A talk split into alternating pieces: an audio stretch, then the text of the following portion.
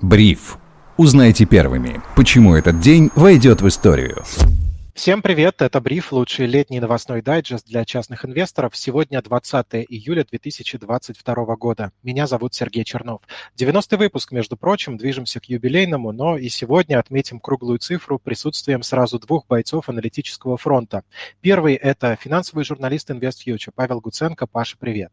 А, привет, Сереж. И компанию нам составит также инвестиционный аналитик Иван Кренин. Ваня, привет. Да, Сережа, привет. Я предлагаю перейти сразу к самым главным новостям текущего дня. Во многом они связаны с Центробанком, который сегодня расщедрился на новые заявления. Много есть чего обсудить. Во-первых, Центробанк предлагает допустить к покупкам иностранных финансовых инструментов только квалифицированных инвесторов. И самое интересное – это то, что теперь будет изменен подход к требованиям получения такого статуса. Самое главное вводится имущественный ценз для получения такого статуса. Он будет повышен с 6 до 30 миллионов рублей. Кроме того, Центробанк заявил, что планирует ограничивать возможности увеличения позиций российских инвесторов по иностранным активам. Новость, которая уже обвалила акции СПБ биржи на 10%. Ну и на вопрос InvestFuture о еврооблигациях и депозитарных расписках российских компаний Центробанк ответил, что они будут исключены из списка иностранных ценных бумаг, на которые, собственно, и планируется вводить ограничения.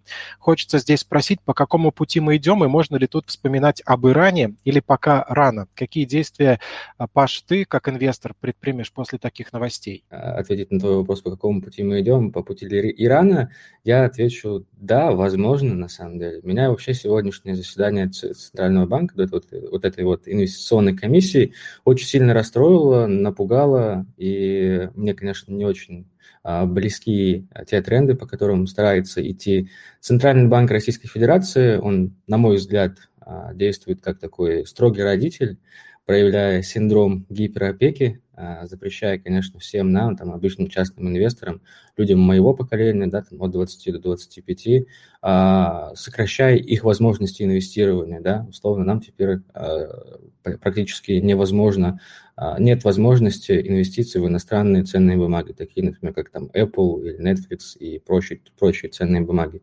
Таким образом, в целом, возможность выбора, сохранения собственного капитала значительно сокращается. Да, я понимаю, почему Центральный банк на это пошел, пошел, потому что а, действительно российские инвесторы много потеряли денег вследствие там санкций, которые никто предугадать не мог даже Центральный банк Российской Федерации. С этим а, доводом, да, я согласен. Я понимаю, почему Центральный банк пошел на такие меры.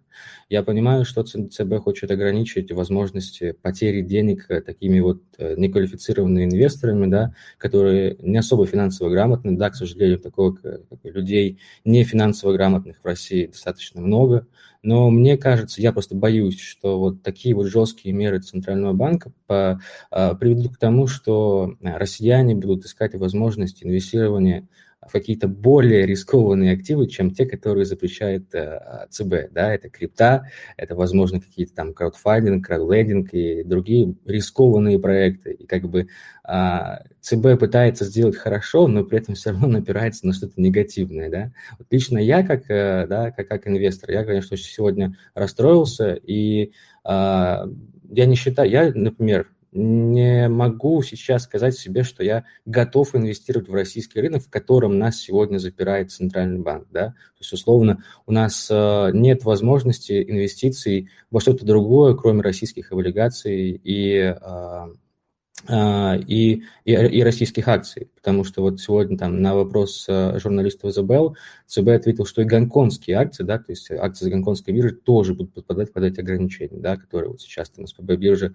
хотела запустить. И как бы я как частный инвестор, как, как, как человек, который хочет сохранить собственный капитал, конечно, сейчас буду изучать возможности а, криптоиндустрии и вообще что там есть такого наименее безо, наиболее безопасного, что может э, помочь мне сохранить и увеличить мой капитал. Плюс как бы сейчас вообще у меня а, в основном вклад да, и как бы кроме вкладов и облигаций, на мой взгляд, сегодня на российском рынке, к сожалению, не остается альтернатив. Может быть, конечно, Ваня со мной не согласен, но мне так кажется. Я считаю, что такие тренды, и вот по этому пути нас ведет э, Центральный банк. Мы все замыкаемся, к сожалению, только вот в, российском рынке. Сейчас узнаем, хочет или нет что-то Ваня ответить. Я перед этим обязан сказать, что издание The Bell внесено в реестр СМИ иностранных агентов. Случилось это, насколько помню, в апреле. Выносили оттуда или нет, не помню, но на всякий случай целее будем, что называется. Вань, добавишь что-нибудь э, о своем, может быть, частном отношении? Э, не обязательно здесь давать оценку действиям ЦБ, например.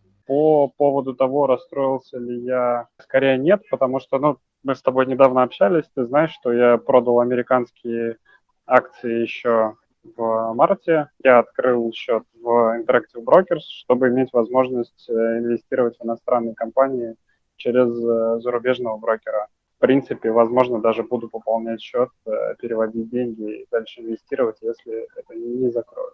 Понятно, но это тоже хороший пример, которым можно воспользоваться. А вообще, да, ситуация напоминает как будто дали ребенку игрушки, на, играй, рекламировали, рекламировали, и в итоге сейчас ограничивают доступ к этим игрушкам, но знающий ребенок сможет до них дотянуться.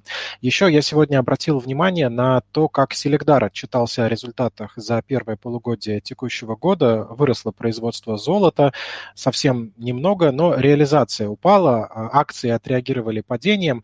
Здесь почему эта тема сейчас привлекает внимание? Потому что на фоне того, что случилось с Петропавловском в конце прошлого прошлой недели и на фоне вчерашних новостей с полиметалл, о, о полиметалле, я э, вспомнил, как, Вань, ты как раз говорил о Селегдаре, как об одном из лучших вариантов в этом секторе. Думаешь ли ты сейчас так же, и какой вообще у тебя взгляд на сектор, чего ожидать от золотодобытчиков в ближайшее время? По поводу отчета могу сказать, что у Селегдара был очень сильный первый квартал, из-за того, что был высокий курс доллара к рублю. Сейчас выручка, конечно же, в сравнении с первым кварталом сократилась. В среднем результат э, такой же, как в прошлом году. То есть высокие результаты первого квартала вытянули можно сказать, показатели, вот именно показатель выручки за второй квартал. Переживать можно, потому что вот текущая цена реализации уже не 117 тысяч рублей за унцию, а 90 тысяч. Но вот если сравнивать с Петропавловском, то у Петропавловска операционные затраты на унцию ну, вот за прошлый год были в районе 105 тысяч рублей за унцию. Сейчас с учетом инфляции, скорее всего, это 120-125 тысяч рублей за унцию а цена золота на унцию сейчас 99 тысяч рублей. Это значит, что компания не может покрывать продажей золота свои операционные расходы с учетом высокой долговой нагрузки. Это ну, создает проблемы, и как следствие компания э, может оказаться предбанкротным и в банкротном состоянии. У Селегдара точно нету такой проблемы, потому что долг у нее захеджирован в золоте, то есть при снижении цены на золото у нее у Селегдара снижается размер долга. А можешь, вот если я даю тебе четыре компании, Полюс, Петропавловск, Полиметалл и Селегдар, поставить им оценки, кому пятерку, кому четверку, кому тройку, кому двойку? Полюс в целом а, хорошая компания, а, но она уже достаточно крупная, то есть э, у них есть перспективный проект «Сухой лог», но он достаточно тяжелый с точки зрения его размеров и с точки зрения поиска подрядчиков на этот проект. Uh-huh. Вот. Полюс, я думаю, что это так, такая твердая четверка, но okay. Селегдар, на мой взгляд, это а, пятерка, потому что компания стремится стать а, полюсом. То есть, что, ну, может быть парадоксально, то есть они пока не настолько эффективны, как полюс. Полиметалл была бы тоже пятерка, если бы не вот история с выделением российского бизнеса. Так, я думаю, что это что-то между тройкой и четверкой, потому что ну, сейчас сложно оценивать без какой-то конкретики по сделке. Ну, потому что компанию, извините, по странам разбросала, и ее, правда, сложно оценивать. Ну, Петропавловск, на мой взгляд, э, там, между двойкой и тройкой. Покойся с миром, я бы так это характеризовал, но мы тут не злорадствуем, это скорее констатация факта. Спасибо тебе за этот разброс. Мне, как держателю полиметалла, например, было это интересно послушать. Я бы еще хотел э, спросить у Паши об общем тренде по золоту. Есть ли сейчас какой-то цикл, о котором нам стоит знать? Э, я вот вижу, что самым надежным инвесторы по-прежнему видят доллар и не спешат закупаться золотом, хотя обычно в нем раньше всегда искали убежища. Сейчас э, закупаться золотом этом хорошая идея вообще или нет? Что может ждать этот металл на биржах? Паш. Слушай, ну а я не могу сказать вообще точно, стоит ли сейчас покупать золото и развернется ли золото с тех минимумов, которые мы увидели, да, 1700, по-моему, ниже 1700 он еще не опускался, может пробивал, конечно, в моменте, но он ушел, золото нашло такой достаточно а, сильный уровень поддержки для себя, 1700, но, как ты правильно сказал, пока а, доллар не развернется, общем, ну, то есть не доллар не на, не на московской бирже, так рублю, а индекс DXY, да, индекс доллара к общемировым, к общемировой корзине валют, а, вот, пока он не развернется, пока доллар, доллар не станет э, более слабым, то ждать укрепления а, золота, на мой взгляд, не стоит. А, почему так происходит? Ну, э, возможно, в целом инвесторы закладывают на то, что как бы, сейчас э, лучшим возможностью есть возможность прикупить американские трежерис, которые там дают 3% а, годовой доходности, да, десятилетние облигации. В целом, а, по прогнозам аналитиков, еще до всех событий считалось, что вот если доходность по облигациям там достигнут 3%, то в целом там уже а, рынок начнет их постепенно скупать, и выше эта доходность э, не полезет, потому что как бы в целом это уже приятные уровни. И вследствие этого как бы сейчас угроза рецессии достаточно сильная, да, возникает, и как бы инвесторы выбирают наибольшую, наиболее такой спокойный а, спокойную тихую гавань, гавань – это экономику США и американский доллар. Поэтому, конечно, мне кажется, что в целом сейчас говорить о каком-то развороте, таком тотальном дол- золота а, на мировых биржах, на мой взгляд, не Можно? стоит.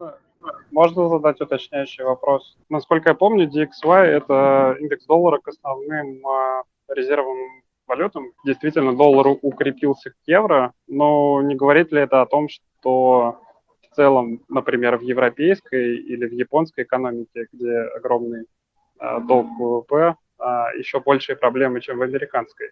То есть не, нет ли тут выбора между чем-то плохим и очень плохим? Это, знаете, можно сравнить, когда безумная, обезумевшая от паники толпа, спасаясь от роя разъяренных пчел, бежит в воду, забывая о том, что там крокодилы. Мне кажется, эта метафора лучше всего описывает то, почему люди вкладываются в доллар. Как раз таки так и есть на самом деле, потому что по последним там макроданным мы видим, что в целом-то экономика США находится на таком, да, у нее есть там проблемы, это правда, это растущая инфляция, но при этом там уровень безработицы находится на достаточно низком уровне, и в целом там индикаторы по PMI остаются на таком нормальном уровне, который показывают, что в целом еще производственная активность продолжает расти. А вот что касается европейской экономики, а, и там экономики Японии, и в целом еще и Индии, и Китая тоже, да, юань там слабел к, а, к доллару, и индийский рупий сейчас очень сильно слабеет тоже к доллару. И в целом весь этот вот мировой, общемировой тренд на то, что доллар укрепляется, это на самом деле вообще очень негативно. Почему? Потому что это только раскручивает э, вероятность серьезной рецессии по одной простой причине, что все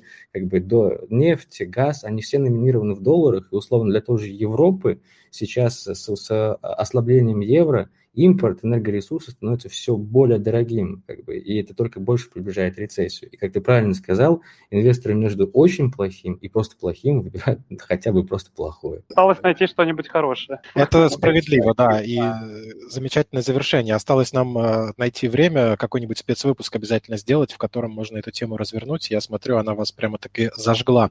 Нам еще надо сегодня упомянуть о том, что ЕС утвердил таки седьмой пакет санкций против России. Как и ожидалось, как мы вчера вчера рассказывали, в него вошли ограничения на золото, как раз и активы Сбера. Тем не менее, Сбербанк сохраняет возможность проведения платежей по, по, по покупке продовольствия. А, и сегодня Сбер также сообщил, что запустил конвертацию заблокированных депозитарных расписок. Еще из того, что нам нужно знать, а, Тиньков вернул возможность SWIFT-переводов. Минимальная сумма 10 тысяч долларов. Комиссия составит полпроцента. Unicredit банк вводит комиссию за обслуживание валютных счетов. Узнавайте в банке, сколько она составит. Акции НЛМК обвалились на 3,5%. Как и вчера мы говорили, у металлургов все не очень хорошо. И э, глава компании выступил с негативным прогнозом на остаток года, поэтому с акциями такое и случилось. И таким было 20 июля 2022 года. Слушайте бриф, читайте if News, лучшая телеграм-медиа для частных инвесторов. Сегодня со мной на связи были финансовый журналист InvestFuture Павел Гуценко. Паш, спасибо тебе. И тебе большое спасибо. Всем пока, дорогие друзья. А также инвестиционный аналитик и дебютант Бриф Иван Кренин. Вань, спасибо, буду рад пригласить тебя еще. Все, всем спасибо, пока-пока. Меня зовут Сергей Чернов, отличного настроения, всем пока.